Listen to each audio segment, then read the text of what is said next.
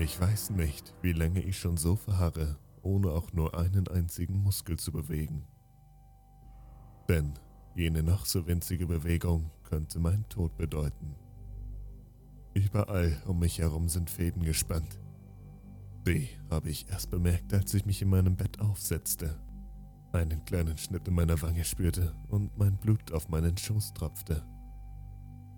Mit der Zeit gewöhnten sich meine Augen an die Dunkelheit und ich konnte durch das Mondlicht erkennen, dass überall in meinem Zimmer diese Fäden gespannt waren.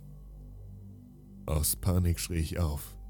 Plötzlich wurde meine Tür aufgerissen und mein kleiner Bruder Jimmy kam hereingestürmt. Jimmy, komm nicht herein, überall sind Ver...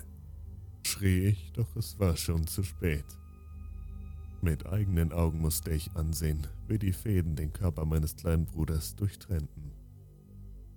Er bekam nicht einmal die Chance zu schreien. Sein Blut spritzte und seine Innereien verteilten sich im ganzen Zimmer.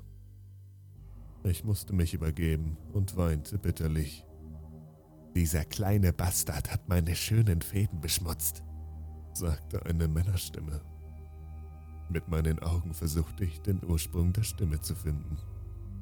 In der hintersten Ecke meines Zimmers trat ein Mann mit gelb leuchtenden Augen hervor. Er ging auf die Überreste von Jimmy zu und sammelte sie zusammen.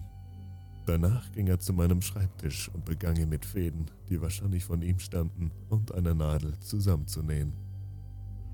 Nach einer Weile drehte er sich zu mir um und sprach zu mir, Und du wirst der Nächste sein.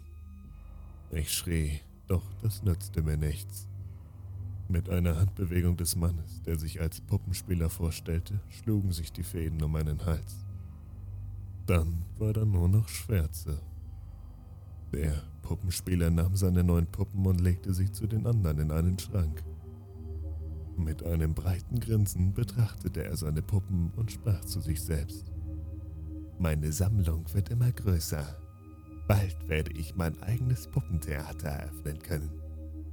Er wandte sich von den Puppen ab und ging zu seiner Lieblingspuppe, mit seinen behandschuhten Fingern strich er über das Gesicht.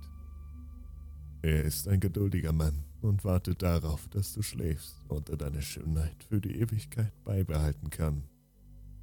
Denn er ist der Puppenspieler, welcher die Fäden des Schicksals leitet.